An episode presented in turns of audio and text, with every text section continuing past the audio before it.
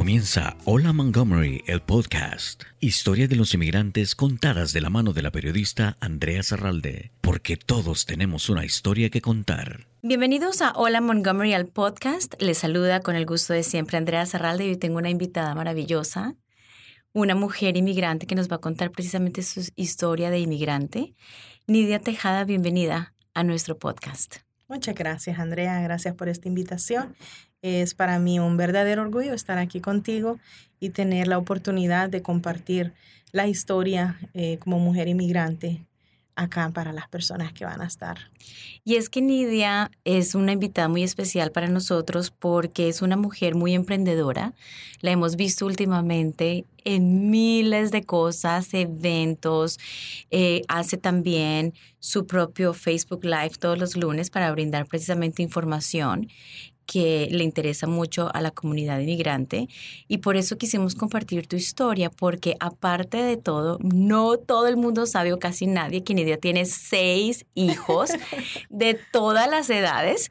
Y queremos contar contigo esta historia juntas porque precisamente sí se puede y tú eres un ejemplo de eso, ser mamá pero también ser empresaria, ser inmigrante, mujer, con obstáculos, con retos, pero tener una empresa brillante, comenzar a, compartir ¿no? profesionalmente tu expertise también con la comunidad. Cuéntanos un poquito, Nidia, ¿cómo llegaste aquí, a este país y por qué? Mm, llegué en el año 1995 con la idea, la ilusión, como todas las personas que venimos a este país, creo, eh, de superarnos, de hacer eh, ese sueño que teníamos cuando éramos niños hacerlo realidad. Entonces mi sueño comenzó muy, muy joven y cuando llegué a este país obviamente me enfrenté con la realidad de no saber inglés, de no tener papeles en regla. Eh, vine como muchas personas eh, sin documentos en regla. Entonces me propuse aprender un poco de inglés, me propuse estudiar sin saber a dónde iba a llegar. En el 1995 era más fácil para venir a este, a este país. Y ahí comienza la historia de subidas y bajadas que uno tiene que tener. Eh, admiro las personas que vienen para este país porque dejamos absolutamente todo en nuestros países. Lo más bello que un ser humano pueda tener, su familia.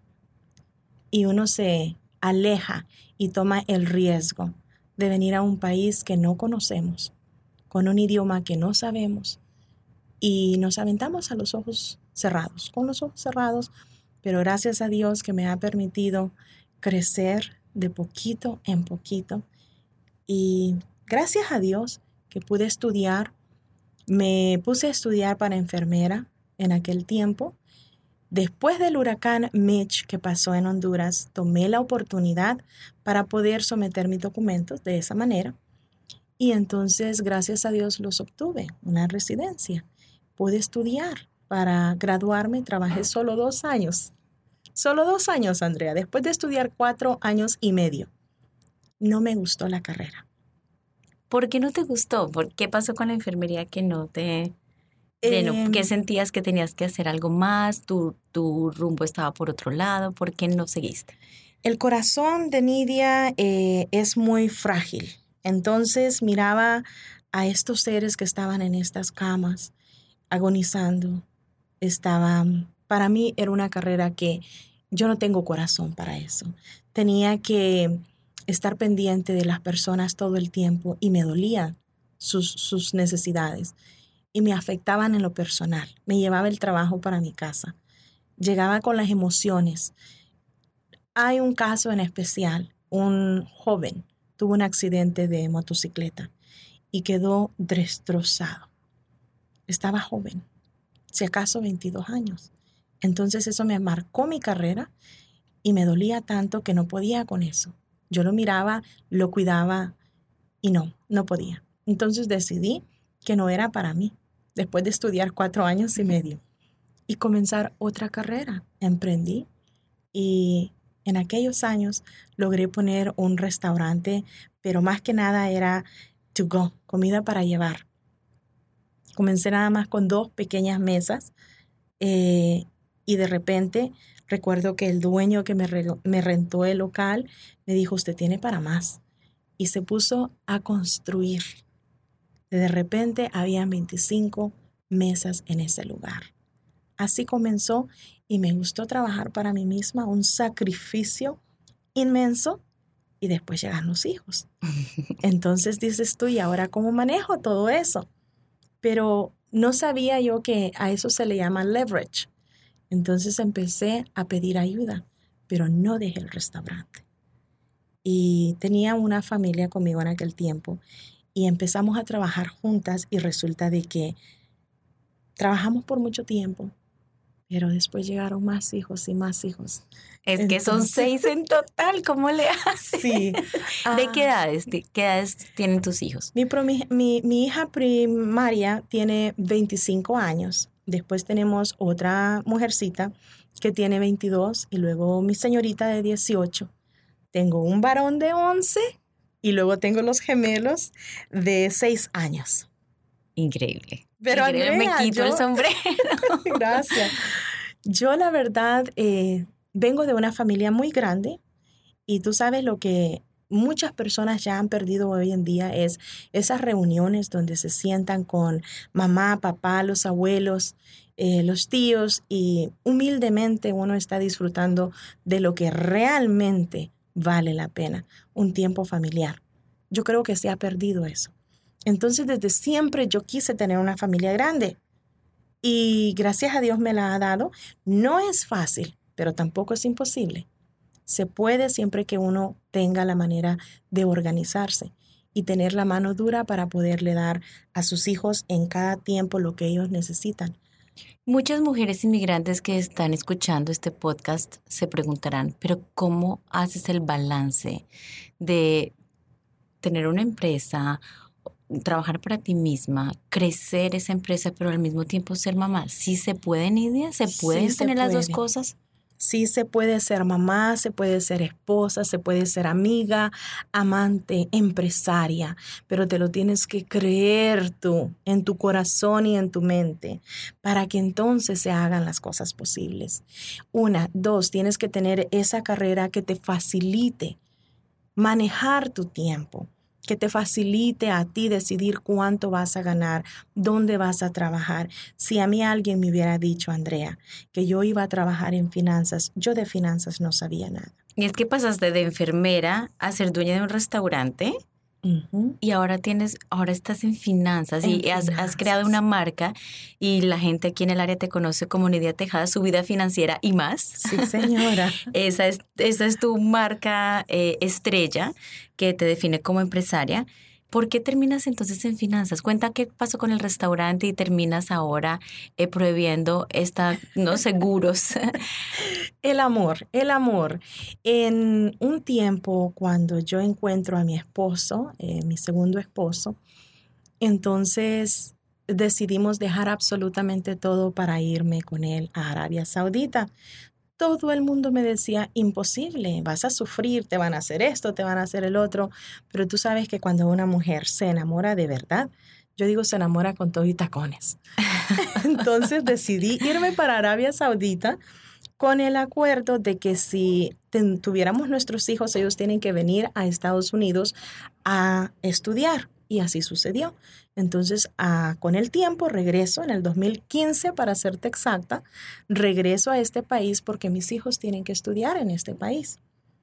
Entonces comenzamos el reto de back home, allá en Arabia. Yo tenía las muchachas que me ayudaban, el chofer que me llevaba para arriba y para abajo, y aquí me encuentro sola, sola. Allí es donde comienza la historia de Nidia Tejada cómo yo comienzo en finanzas cuando que tengo niños de un año y medio y dos gemelos. Entonces tengo que encontrar el balance de cómo trabajar. Pero podía trabajar de tres a cuatro horas diarias nada más. Pedir ayuda. Aquí es donde Nidia empieza a mirar la realidad de los Estados Unidos con familia. Pero tú sabes que ah, siempre hay ángeles que Dios te manda a que te cuiden. Y es cuando yo me encuentro con mi socio Spencer Wallace, que es la persona que me ayudó me guió, me aconsejó cómo, a qué horas, cuándo yo tenía que trabajar. Y empezamos despacio, no fue todo de, un, de una prisa. Comencé trabajando un poquito de horas. Cuando mis hijos ya van a la escuela, ya las uh, de, de, de 9 de la mañana a 4 de la tarde, comencé el año pasado a trabajar. Ahora sí, de lleno en esta compañía. Ahí es cuando todo empieza a levantarse. Y por eso creamos tu vida financiera y más. Porque en el programa, Andrea, no se habla nada más de lo que yo hago. No es un programa para venderle a la comunidad, es un programa para instruir, para informar y no nada más lo que yo hago. Una vez más, hemos traído muchas personas que hablan de lo que ellos son expertos. Hablar de taxes es muy importante. No podemos ahora sí que sacarle la vuelta. No se puede. Dos cosas en la vida seguras. Vamos a morirnos y vamos a pagar taxes. Garantizado. Es una triste realidad, pero sí, es, eh, y sobre todo en este país, ¿no? Hay que en este país hacer definitivamente, y con esta situación migratoria, portarse bien, pagar sus impuestos, y qué bueno que ustedes aprovechen este espacio para hablar de, de, estas situaciones. ¿Qué retos te ha dejado tu vida financiera y más? ¿Cuáles son los retos más difíciles desde hace un año que nos cuentas que comenzaste más de lleno y creaste este programa? ¿Cuáles han sido los retos más difíciles? ¿Has querido botar la toalla alguna vez? Muchas veces, muchas veces porque siempre me consideré que no era una persona que pudiera hablar en público. De hecho, yo estoy pensando que solo tú me estás escuchando y me estás viendo, nadie más. Ese es el truco. Ese es el truco, porque si yo me pongo a pensar que muchas otras personas me van a ver, no puedo. Entonces muchas veces quise tirar la toalla porque eh, el vocabulario, yo decía, Nidia, tú no tienes ese vocabulario. Nunca has estudiado para hacer nada que tenga que ver con radio o televisión.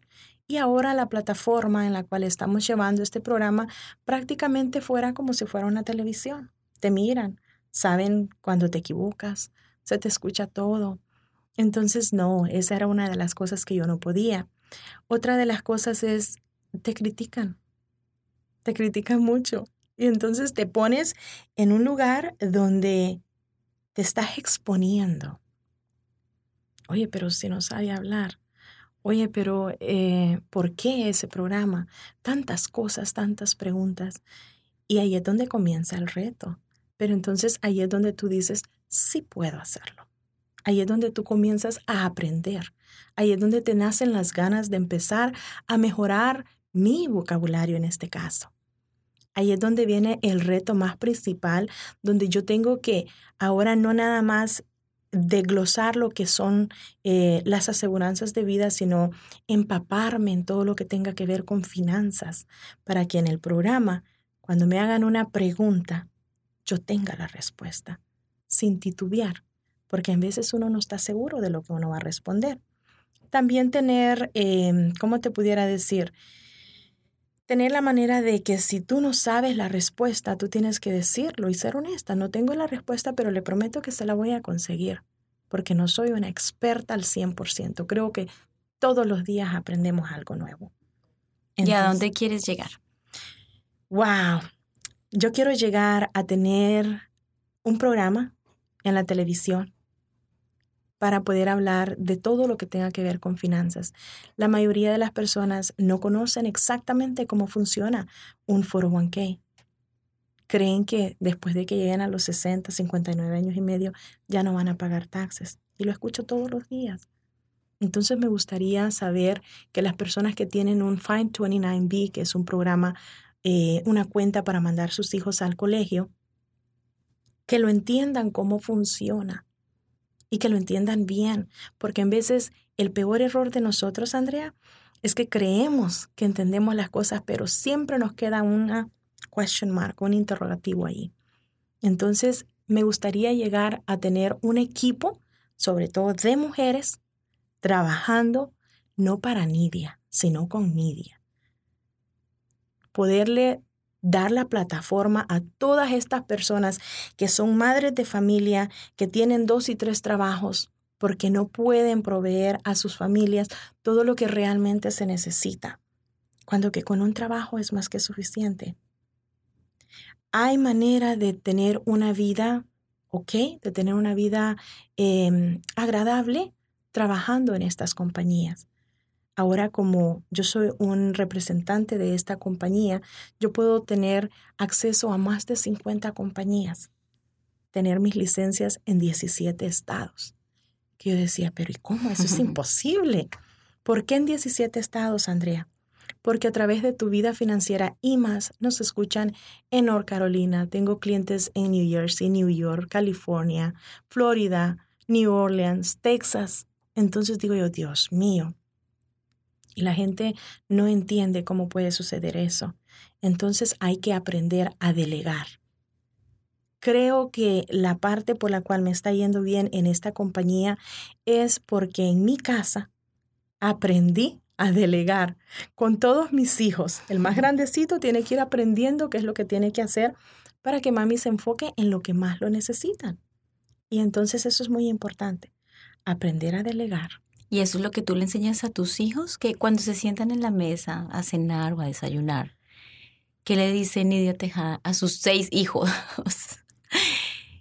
¿Cuál es el mensaje que tú les quieres marcar y dejar en su vida? Me gusta esa pregunta. Eh, lo hacemos muy pocas veces. Hay que dedicarles calidad de tiempo y no cantidad. Pero les estoy enseñando que mami está trabajando entonces, cuando nos reunimos, no necesariamente tiene que ser para Thanksgiving, no. Puede ser un día que mami les manda un texto en grupo a los más grandes, al esposo, también hay que incluir al esposo de mi hija, al novio o fiance de mi otra hija, y entonces ya no son seis, ya son ocho. Y así la familia se va haciendo más grande. Y les mando con una o dos semanas de anticipación. Quiero que tengamos una reunión ¿Cuál es el propósito? Convivir como familia que somos. ¿A dónde vamos a ir? A ningún lugar. En la casa es más que suficiente. Voy a cocinar para ustedes. Y entonces tengo una niña que me dice, Mom, I love your food. Amo tu comida. ¿Qué les digo cuando los tengo todos juntos? Que hay que aprender a disfrutar de la vida minuto a minuto, porque uno nunca sabe cuál es el último minuto. Una. Dos, la educación, aunque no vayas a desarrollar esa carrera como me pasó a mí, es muy necesaria. Tienen que estudiar.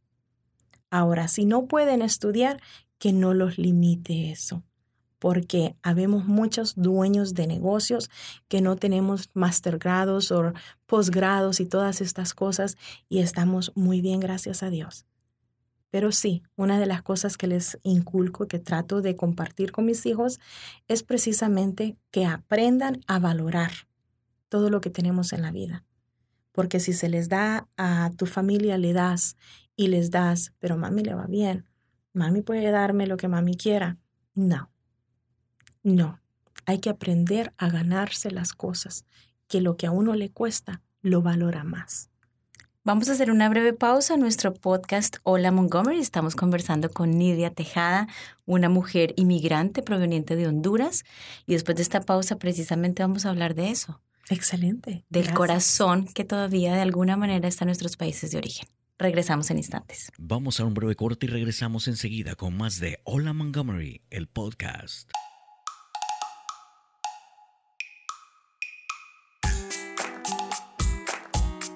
Soy la cónsul general de El Salvador en Silver Spring, Maryland y este es un saludo para Hola Montgomery y muchas gracias por llevar información en español a nuestros connacionales pero también a todos nuestros hermanos latinoamericanos. Gracias Hola Montgomery por traernos información en español. Gracias Montgomery Community Media por traer a Hola Montgomery. Qué bueno Hola Montgomery. Me encanta que esté trayendo estas noticias y esta información a nuestra gente. Un saludo y estoy muy contenta de Hola Montgomery que va a producir información en nuestro idioma. Me encanta mucho el trabajo que está haciendo Hola Montgomery. Felicidades.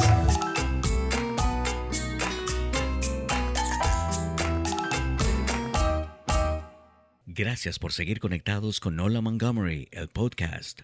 Continuamos con más. Seguimos en Hola Montgomery, el podcast, con historias de inmigrantes y una mujer inmigrante es Nidia Tejada, quien nos acompaña en este episodio.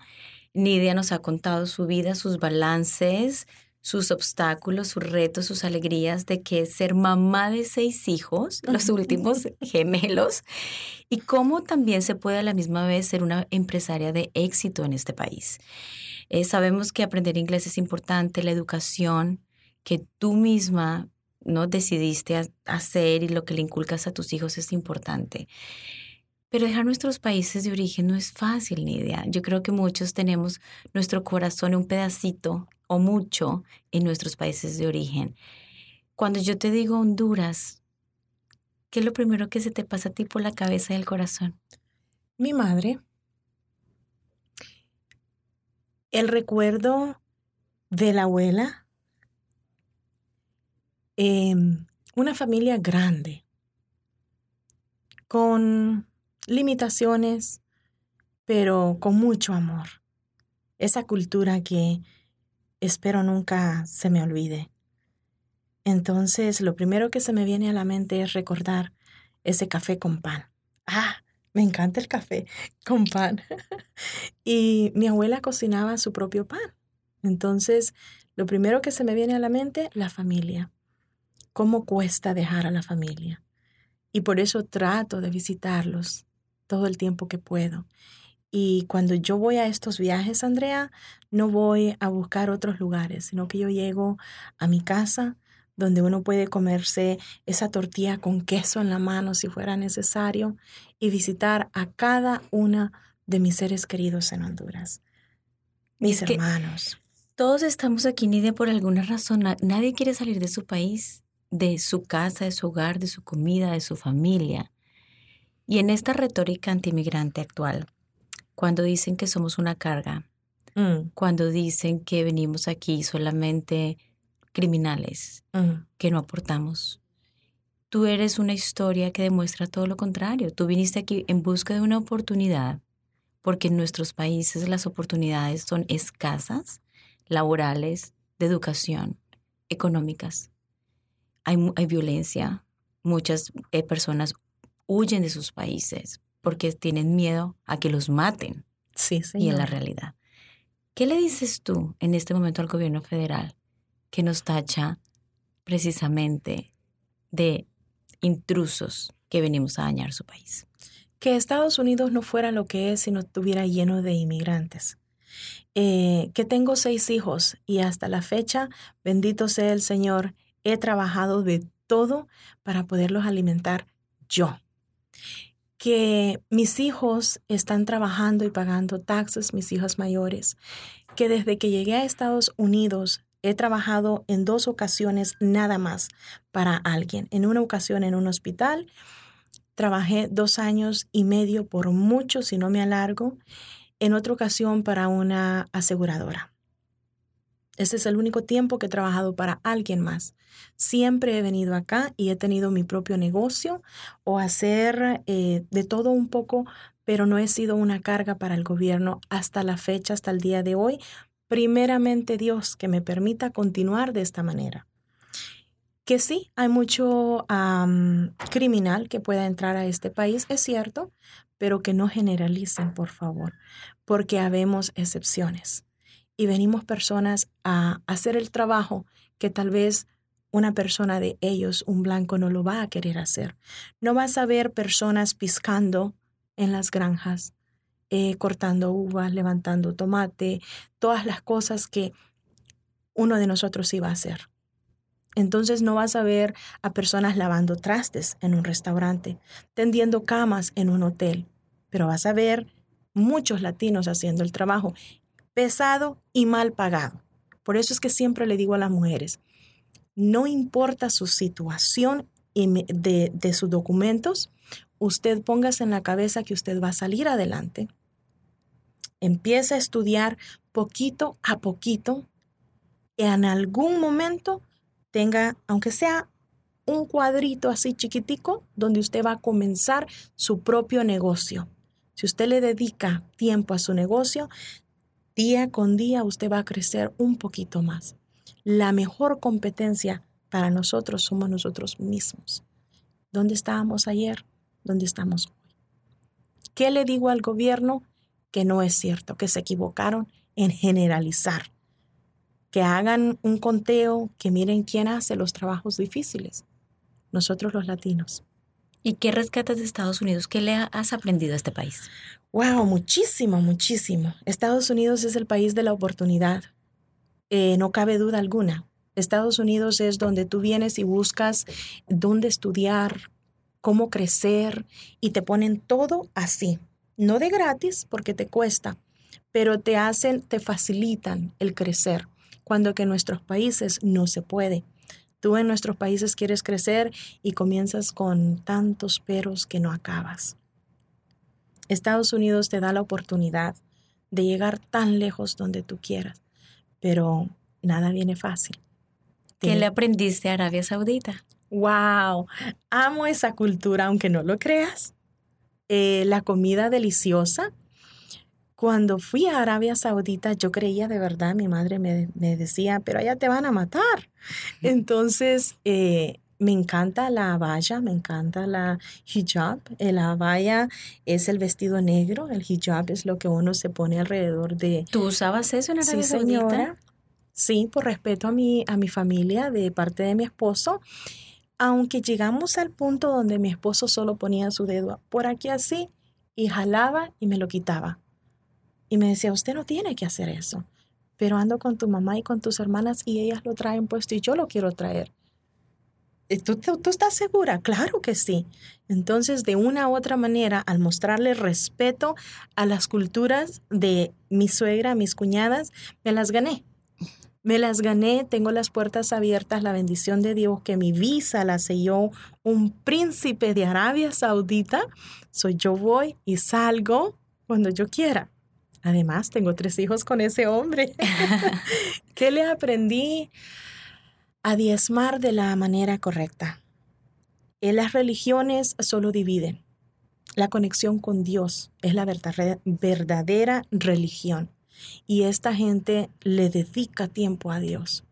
No todos son terroristas. El mejor diezmo que se le puede dar a Dios es tu tiempo. Y ellos oran, ellos tienen una conexión con Dios directa. ¿Y tú qué le pides a Dios? Que nos dé paz en este mundo, que me dé sabiduría, que me dé sabiduría para poder continuar y que me permita no ser greedy, no ser greedy, que no quiera más y más de lo que ya tengo, eh, que me permita seguir ayudando. Ahorita estamos con diferentes vehículos, por así decirlo, para ayudar a las personas que más nos necesitan. Y me ha gustado el reto. Eh, me ha gustado saber que gracias a Dios hay diferentes maneras de ayudarle al mundo en general.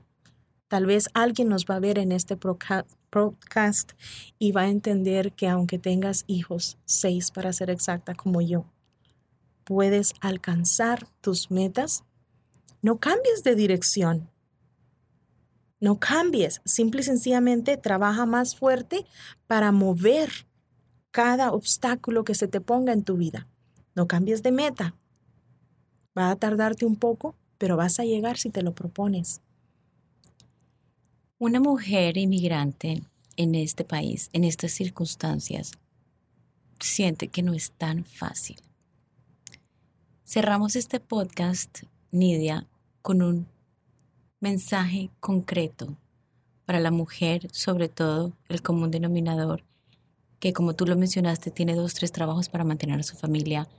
Tenemos un alto porcentaje de madres solteras también y otras que han sido víctimas de violencia doméstica. Y octubre es el mes de concientización de violencia doméstica. Entonces, bajo este espectro, donde no ven salida, ¿Qué le dice Nidia Tejada a estas mujeres? Que buscan ayuda. Eh, sufrí violencia doméstica y no por parte de mi esposo el árabe, sino de parte de mi primer esposo, eh, un latino. Eh, fue muy brutal y no quería hablar, no quería pedir ayuda porque era algo que no cabía en mí. Entonces me daba pena, me daba miedo. Lo que les puedo decir es que abran su boca que pidan a gritos ayuda, que si alguien les dijo que no, que si alguien les dijo que es normal, que si alguien les dice no es la primera o la última, que sigan pidiendo ayuda si tienen que tocar 100 puertas. 99 para que se les abra la número 100, que sigan pidiendo ayuda. No te quedes en una relación donde tienes que llorar. Eso no es amor. Eso no es amor. Tienes que comenzar por amarte a ti misma para respetarte y poderle mostrar a la otra persona que vale la pena estar contigo. Hay que pedir ayuda para no estar en una relación enfermiza. En veces el abusador llega hasta donde nosotros se lo permitimos. Entonces, sí se puede salir de una relación donde estás sufriendo. ¿Qué crees tú que hubiera sido de tu vida si hubieras seguido en esa relación víctima de violencia doméstica? O estuviera muerto él y presa yo, o al revés. Porque uno cree que los primeros gritos, todo comienza por poquito, con tú eres bruta, o tú eres una ilegal, tú no sabes nada. Y por ahí, cuando tú no detienes eso, ya eso ya sube a un grito. Un grito ya sube a un golpe. Un golpe ya sube a algo más fuerte. Entonces, cuando uno se ama a sí mismo, y yo creo que el, hecho de ser madre te marca la vida. Yo no quería que mis hijas, y sobre todo eran mujercitas, vieran que su mami era maltratada. Verbalmente para comenzar, y después llegas a un lugar donde tú dices, no, esto no vuelve a suceder, es la primera y la última. Entonces, pedir ayuda, aunque sea mil veces, no importa, 999 veces pide ayuda para que la número mil te diga sí se puede. Pon tu vida en las manos de Dios, que aunque el enemigo quiera destruirte, no va a poder porque Dios te ha construido. Dios ha permitido que pasemos por cada una de estas situaciones para que podamos hablar con las personas que realmente nos van a necesitar y que nosotros vamos a entender de lo que se trata. Porque si nosotros no lo vivimos en carne propia, no podemos decir te entiendo. Aquí tenemos la historia de Nidia Tejada, una persona, mujer inmigrante de Honduras, que llegó a este país en busca de una oportunidad, se enfocó en educarse, ahora es empresaria, a través de su empresa tienes tu vida financiera y más, que es también una plataforma de educación para otras mujeres, pero sobre todo te quiero dar infinitas gracias, Nidia, por abrir tu corazón, contarnos también que fuiste víctima de violencia doméstica, porque algo que dijiste fue clave y es no callar. Tú no callaste, te dieron la mano y ahora eres quien eres gracias a eso. Gracias, Nidia, por estar con nosotros en Hola Montgomery, el podcast. Espero que no sea la última vez. Estas son las puertas abiertas para ti cuando quieras. Otra historia de una mujer emigrante. Y esperamos contar miles de más porque esas historias sirven de inspiración. Gracias. Gracias a ti, Andrea. Y a todos los que nos escuchan, les recuerdo que pueden tener más información a través de nuestra página de internet, mymcmedia.org. También se pueden suscribir y calificar nuestros podcasts de Hola Montgomery, las historias de inmigrantes a través de Apple Podcasts, de Spotify, otras plataformas, estamos en YouTube también. Así que, por favor, síganos, regístrense y sigan aprendiendo estas historias de inmigrantes, que estamos aquí en este país para sembrar nuestro grano de arena y hacer crecer a toda una comunidad que lo necesita. Estuvo con ustedes Andrea Zarralde y hasta la próxima. Gracias por su preferencia. Hola Montgomery el podcast, una producción de Montgomery Community Media.